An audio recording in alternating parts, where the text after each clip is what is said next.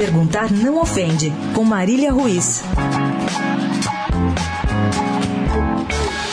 Último final de semana, não houve futebol no Uruguai e não foi por causa de nenhuma data FIFA, não. Há risco de que o mesmo aconteça até o final do mês. O protesto é dos jogadores contra a gestão atual do sindicato dos atletas daquele país e contra a distribuição dos direitos de imagem por parte da Associação Uruguaia de Futebol, a CBF deles. Os jogadores dos clubes do país cruzaram os braços e as pernas e prometem seguir assim até que tenham seus pedidos atendidos. Unidos, os uruguaios criaram o um movimento mais unidos do que nunca. Acho que não preciso traduzir.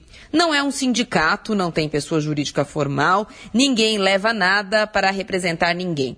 É a união dos atletas que se rebelaram contra o próprio sindicato e a Federação Uruguaia de Futebol para lutar por seus próprios direitos. Não me parece muita coisa, mas para nós até que é. Ontem apostei com vocês neste espaço um café expresso sem açúcar, que só ouviremos mimimi nos nossos jogadores sobre as mazelas do nosso calendário, por exemplo, que os penalizam quando eles começarem a perder jogos em 2018. Pois hoje eu aposto dois cafés de que nenhum capitão de nenhum dos 20 clubes da Série A do brasileiro jamais se reuniu com ninguém do sindicato. Não tem a menor ideia de como é feita a distribuição dos direitos de imagens dos seus colegas de profissão dos outros times e mais. Se falar em possibilidade de associação que não seja sindical, talvez soe para eles como chinês.